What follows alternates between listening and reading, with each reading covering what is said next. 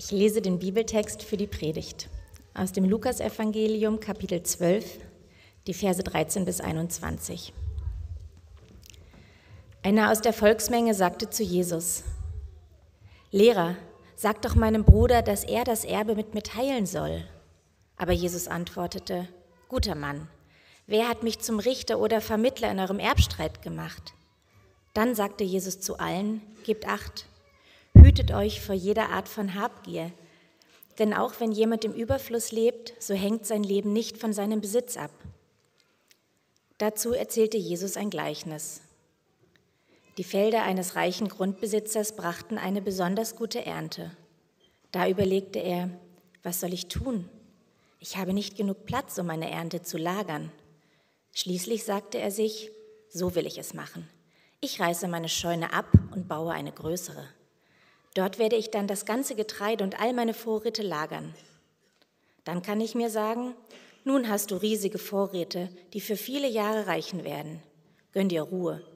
Iss und trink und genieße das Leben. Aber Gott sagte zu ihm, du Narr, schon in dieser Nacht werde ich dein Leben von dir zurückfordern. Wem gehört denn das, was du angesammelt hast? So geht es dem, der für sich selbst Schätze anhäuft, aber bei Gott nichts besitzt. Guten Morgen, ich spreche ein Gebet. Gott, danke für diese Worte. Ich möchte dich bitten, äh, dass du uns berührst und uns zeigst, ähm, dass du es gut mit uns meinst und dass wir hören können, was deine Gedanken für uns und unsere Welt ist, sind. Amen. Die Journalistin Mareike Kaiser hat im letzten Herbst ein Buch geschrieben mit dem Titel Wie viel, was wir mit Geld machen und was Geld mit uns macht. Und darin schreibt sie, dass wir, obwohl Geld allgegenwärtig ist in unserem Alltag, in unserer Gesellschaft, selten über Geld sprechen. Jedenfalls nicht so richtig. Nicht so richtig über Kontoauszüge, Dispo, Mahnungen. Wir, wir erzählen uns nicht mal, wie viel Gehalt wir bekommen. Und sie fragt sich, warum das eigentlich so ist, warum wir es nicht tun, mehr darüber zu sprechen. Ihre Vermutung ist, dass Geld für so viel mehr steht als für Münzen und für Scheine. Wenn wir von Geld sprechen, dann meinen wir auch Vermögen und Besitz, alle materiellen Güter. Wenn wir in die Bibel schauen, dann merken wir schnell, dass es viel über den Umgang mit Geld und Besitz zu finden gibt. Im Alten Testament gibt es bewegende Geschichten, wo es um finanzielle Dinge geht. Da sehen wir auf der einen Seite Reichtum bei Menschen, auf denen der Segen Gottes ruht, und auf der anderen Seite gibt es da die Geschichten, die vor dem Fluch waren, der auf Reichtum liegen kann. Und Jesus hat öfter über Geld gesprochen als zum Beispiel über Gebet. Das Interessante dabei ist, jedes Mal, wenn er über Geld spricht, geht er davon aus, dass alles Materielle Gott gehört. In Psalm 24 steht, die Erde gehört Gott und alles, was darin ist. Das heißt aber wiederum nicht, dass der Mensch keinen privaten Besitz haben darf. Aus biblischer Perspektive ist der Mensch, sind wir, Verwalter und Verwalterinnen für alles, was wir besitzen und wir sind verantwortlich gegenüber Gott was wir damit tun. Alles, was wir besitzen, ist uns von Gott anvertraut. Wie sieht dann von Gott her ein guter Umgang mit dem aus, was er uns anvertraut hat? Ein guter Umgang mit Geld, mit allem Materiellem, was wir haben. Der heutige Bibeltext ist ein Gleichnis von Jesus zu dieser Frage. Und ich möchte mit euch diesen Bibeltext anschauen dieses Gleichnis anschauen und über drei Dinge sprechen. Erstens mein Geld, mein Besitz. Zweitens anvertraut. Und drittens über Geld sprechen, loslassen und Großzügigkeit üben. Erstens mein Geld, mein Besitz. Der Bibeltext beginnt damit, warum Jesus überhaupt dieses Gleichnis erzählt. Jesus wird von einem Mann als Lehrer angesprochen mit der Bitte, einen Erbstreit zwischen ihm und seinem Bruder zu lösen. Wahrscheinlich ging er davon aus, dass Jesus ein Experte des Gesetzes war. Die Antwort, die Jesus dem Mann gibt, ist ungewohnt streng. In der Übersetzung hier steht guter Mann, im Original steht da Mensch. Und das war eine distanzierte und harsche Art, jemanden anzusprechen. Jesus lehnt die Bitte des Mannes ab und stattdessen spricht er über ein grundsätzliches Problem, was er bei dem Mann sieht. Jesus sagt, hütet euch vor jeder Art von Habgier, denn auch wenn jemand im Überfluss lebt, so hängt sein Leben nicht von seinem Besitz ab. Was er damit anspricht, ist, dass Habgier nie genug bekommt, egal wie viel Besitz man anhäuft. Es ist ein unersättliches Verlangen, dieses haben wollen, haben müssen, was nie gesättigt oder befriedigt werden kann. Das Problem dabei ist, dass das Leben einer Person nicht darin besteht, wie viel jemand besitzt. Das Kernproblem ist nicht der Reichtum oder wie, wir es, wie es hier genannt wird im Text, der Überfluss an Dingen, sondern es geht darum, mit welcher Einstellung ein Mensch sich Eigentum, Besitz oder Vermögen anhäuft. Und das will Jesus deutlich machen mit diesem Gleichnis. Das Gleichnis erzählt von einem reichen Grundbesitzer, der eine besonders gute Ernte hat. Der Grundbesitzer ist also bereits reich und er hat nicht mehr gearbeitet für dieses, diese besondere Ernte, sondern sie ist einfach passiert. Sie ist ein Geschenk von Gott. Was macht er mit dem Mehr, was er nun hat? Er führt ein Selbstgespräch und versucht zu einer Entscheidung zu kommen. Dieses Selbstgespräch ist im Kontext der damaligen Zeit und Kultur ungewöhnlich. Dieser Mann scheint völlig isoliert zu sein, ohne Freunde und Familie, die ihm beistehen, diese Entscheidung zu treffen. In dem Selbstgespräch, das er führt, gibt es keine Erkenntnis darüber, dass das ganze Getreide, was er mehr hat, ein Geschenk von Gott ist. Er denkt, es sind seine Vorräte. Der Grundbesitzer kennt nur sich selbst. Er redet von meiner Ernte, meine Scheunen, meine Vorräte, ich. Er baut sich größere Scheunen, damit er all diese Vorräte gut lagern kann. Im Alten Testament gab es die Praxis, es war eine Anweisung von Gott, dass man bei der Ernte die Ränder des Feldes nicht aberntet, sondern stehen lässt für Bedürftige, die dann danach das ernten durften. Dem Grundbesitzer war diese Praxis vertraut, aber er, er ignoriert sie und behält alles für sich selbst. In Vers 19 sagt er zu sich selber, nachdem er nun diese riesigen Vorräte hat und sich neue Scheunen gebaut hat, Gönn dir Ruhe, iss, trink und genieße das Leben. An sich eine gute Lebensphilosophie. Diese Aufzählung gibt es auch in einer ähnlichen Art im Alten Testament, im Prediger. Da steht, darum soll sich der Mensch an die Freude halten. Er soll essen und trinken und sich freuen. Das ist das Beste, was er bekommen kann unter der Sonne während, der, während des kurzen Lebens, das Gott ihm schenkt. Und dieser Zusatz am Ende ist der wichtige Unterschied zu dem Grundbesitzer im Gleichnis, das Gott ihm schenkt. Der Grundbesitzer sieht das nicht so.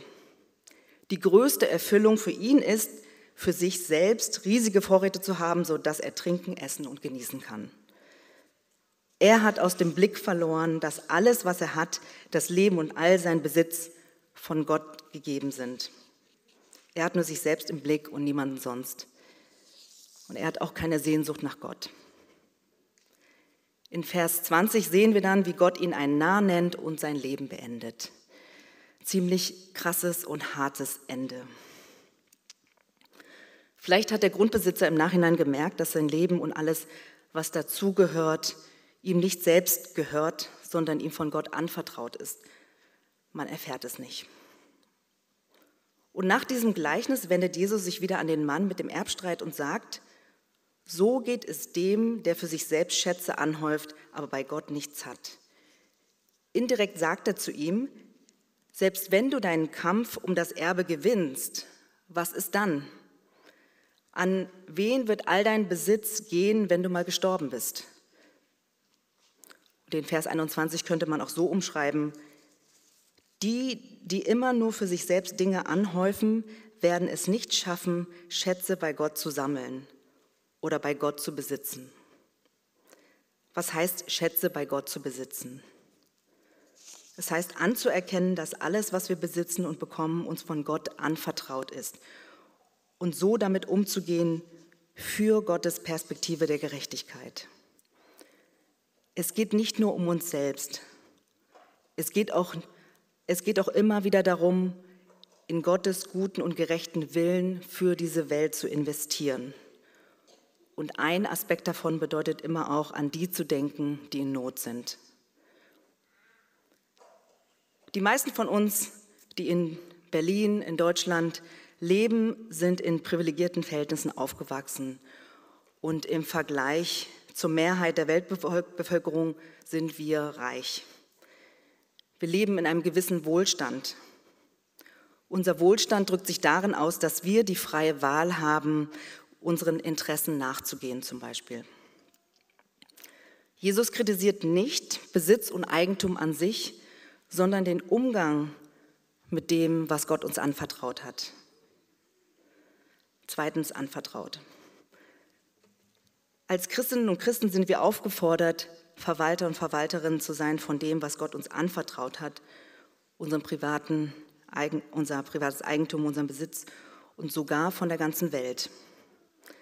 Und dieses Gleichnis bringt mich dazu, mich ehrlich zu fragen, wie denke ich eigentlich über die Dinge, die mir Gott anvertraut hat? Gehören sie mir oder sehe ich sie als etwas von Gott gegeben? Eine kritische Frage, die dann sofort bei mir so hochkommt, ist die Frage des Gehalts, wo ich dann denke, aber ist das nicht eigentlich mein Geld? Schließlich habe ich dafür gearbeitet und ich habe es verdient. Und auch das Gehalt ist etwas, was uns von Gott anvertraut ist. Und das so zu sehen, das ist für mich ungewohnt. Eine weitere ehrliche Frage, die ich mir stellen kann, bin ich Verwalterin von den Dingen, die mir zufallen, die ich bekomme? Oder bin ich großzügig? Nehme ich die Dinge, die mir Gott schenkt, und packe die beiseite für meinen eigenen Gebrauch? Oder will ich sogar vielleicht anderen Dinge wegnehmen? Der Bibeltext will aber noch mehr als nur darauf hinzuweisen, wie wir mit den Dingen umgehen, die uns anvertraut wurden. Er will auch darauf aufmerksam machen, wie wir unsere Mitmenschen sehen. Das Thema Solidarität und was wir weitergeben oder übrig lassen für andere. In unserem heutigen globalen Kontext müssen wir als Menschen, die im globalen Norden leben, uns kritisch fragen, ist es richtig, dass wir unsere Lebensmittel und viele Güter und Waren aus Ländern beziehen, die selber wenig bis keinen Zugang zu den Mitteln haben und durch unser Konsumverhalten ausgebeutet werden? Das widerspricht Gottes Perspektive von Gerechtigkeit. Aber wie kann Gottes Perspektive, dass uns alles, was wir haben, anvertraut ist, wie kann diese Sichtweise uns berühren und inspirieren, damit wir darin versuchen zu leben? Zugegeben ist dieses Gleichnis da eher abschränkend, bedrohend. Ich glaube, was Jesus ausdrücken will, ist, wie ernst und wichtig dieses Thema ist. Also wie können wir mehr von Gottes Perspektive in unserem Alltag integrieren? Wie kann das mehr Teil meines Lebens werden? Drittens, über Geld sprechen, loslassen und Großzügigkeit üben. Jesus hat mehr über Geld gesprochen als über Gebet. Mareike Kaiser sagt am Ende ihres Buches, wenn wir wirklich über Geld sprechen, entsteht Verantwortung, zumindest eine gefühlte. Denn ich glaube, dass fast alle Menschen fühlen, dass die aktuelle Verteilung von Geld ungerecht ist.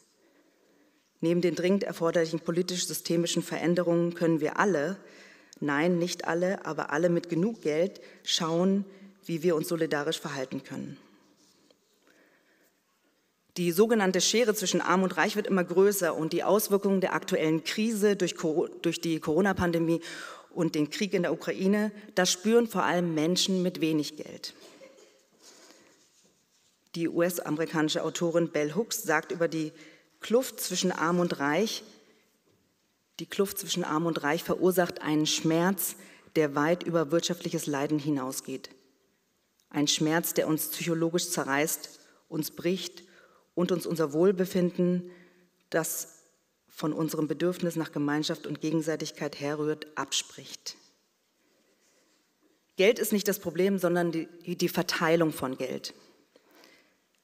Vielleicht hat Jesus damals so viel über Geld gesprochen, weil er damit direkt in unsere Lebensrealität anknüpfen wollte und weil er den Zusammenhang, den Ursprung von so vielen Missständen und ungerechter Verteilung darin gesehen hat, wie Menschen mit Geld umgehen. Wenn wir als Christinnen und Christen dazu berufen sind, alles, was wir haben, als von Gott anvertraut zu sehen und uns Teil von Gottes Bewegung für Gerechtigkeit zu sehen, was können wir dann tun? Ich denke, indem wir üben, loszulassen. Für mich fühlt sich das Geld, was ich zur Verfügung habe und alles, was ich besitze, so an, als wenn es mir gehört. Faktisch ist es ja auch so, denn schließlich habe ich es bei mir sozusagen, es ist meine Obhut. Und die Perspektive, dass alles, was ich habe, mir von Gott anvertraut ist, kommt mir ehrlich gesagt nicht von selbst. Ich muss es mir immer wieder bewusst machen. Neben dem Sprechen darüber glaube ich, dass es hilft, immer wieder loszulassen, immer wieder zu üben, loszulassen, zu spüren, dass das, was wir besitzen, letztendlich nicht uns gehört, sondern anvertraut ist. Geld und Besitz loszulassen wäre weiterzugeben, zu spenden. Es ist eine Frage zwischen uns und Gott, ganz privat, wie viel wir weitergeben wollen. Niemand kann uns von außen sagen, wie viel das ist oder das festlegen für uns. Im Alten Testament wird der Zehnte erwähnt, ein Zehntel von etwas. Und das ist nur ein Beispiel, es kann auch eine Orientierungshilfe sein. Und für manche mag das auch weniger sein, als sie geben möchten oder können. Ich möchte euch etwas von meinen Eltern erzählen. Meine Eltern kamen in den 70ern als Gastarbeiter aus Südko Südkorea nach Deutschland und ich bin mit meiner Schwester in Berlin geboren und aufgewachsen.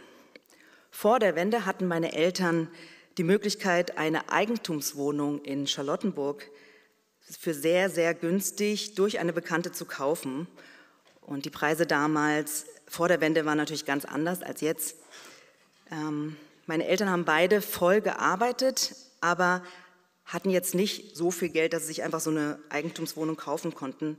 Sie konnten über Jahre diese Wohnung über Raten an diese Bekannte abbezahlen. Und dann kam der Mauerfall und wir wissen alle, wie seitdem die Immobilienpreise gestiegen und noch weiter steigen. Meine Eltern haben dann 1998, ich glaube es war 1998, die Wohnung verkauft und die Verkaufssumme zu 98 Prozent eine, an eine christliche Organisation gespendet. Bisher habe ich diese Sache, was meine Eltern damals getan haben, eher so an das Kopfschütteln gedacht und da habe eher so gedacht, so, wie kann man nur so krass sein und diese Eigentumswohnung einfach verkaufen und alles so fast komplett spenden und nicht für sich selbst oder für mich und meine Schwester behalten, für spätere Zeiten, eine Sicherheit, wie gut wäre es, so eine finanzielle Absicherung zu haben oder diese finanzielle Unterstützung zu haben. Oder die Eigentumswohnung als ein Investment zu behalten. Die würde ja so viel wert sein jetzt. Eine Eigentumswohnung in Charlottenburg. Ich weiß nicht, wie es euch geht, wenn ihr diese Geschichte hört. Manche sehen das vielleicht als eine fatale Chance oder sogar als eine Verschwendung, diese Wohnung so komplett zu spenden fast komplett zu spenden. Und Jesu Worte erinnern mich an Gottes Perspektive und fordern mich heraus. Es hat mir geholfen, diese Geschichte von meinen Eltern auch ein bisschen anders zu sehen. Ich glaube, meine Eltern haben damals für sich umgesetzt, woran sie geglaubt haben. Sie haben die Wohnung als ein Geschenk von Gott gesehen und haben die Wohnung losgelassen und zurück an Gott gegeben, indem sie es gespendet haben. Und dazu müsst ihr wissen, dass es uns finanziell gut ging als Familie. Wir waren gut versorgt. Wir hatten keine Not. Ich habe euch dieses Beispiel nicht erzählt, um jetzt zu sagen, dass wir alle unseren Eigentum komplett verkaufen und an das Berlin-Projekt oder an eine andere christliche Organisation spenden sollen. Ich wünsche mir für mich und für uns, dass wir üben, immer wieder Geld und das, was wir haben, loszulassen und es weitergeben. Wie ist euer Bezug zu Geld? Der ist ja immer sehr geprägt von dem, wie wir aufgewachsen sind und wie in unserer Herkunftsfamilie über Geld gesprochen wurde oder damit umgegangen wurde. Man mag unterschiedliche Emotionen zu Geld haben, aber es gibt eine Funktion, die man an Geld mögen kann. Es zu teilen. Mein Kollege Mitch hat gesagt, dass er das Wort Großzügigkeit mag, wenn es um das Thema Geld geht. Und das finde ich auch. Ich denke, dass es eine Praxis für uns sein kann, Großzügigkeit zu üben, um Geld und Besitz als etwas zu sehen, was uns von Gott anvertraut wurde. Die Großzügigkeit, die wir von Gott selbst erfahren haben, das auch weiterzugeben. Nicht nur unser Leben und die materiellen Dinge, die wir zur Verfügung haben, als eine Großzügigkeit von Gott uns gegenüber, sondern auch die bedingungslose Liebe und das Versprechen von Gottes Gegenwart in unserem Leben, was er uns in Jesus Christus gezeigt hat. Und das wünsche ich uns, dass wir Gottes Großzügigkeit für uns sehen und annehmen können. Und dass uns das immer wieder berührt und inspiriert dass es uns Mut macht, unser Geld und das, was wir haben, üben, loszulassen, damit wir das, was wir großzügig von Gott erhalten, auch großzügig an andere weitergeben können. Amen.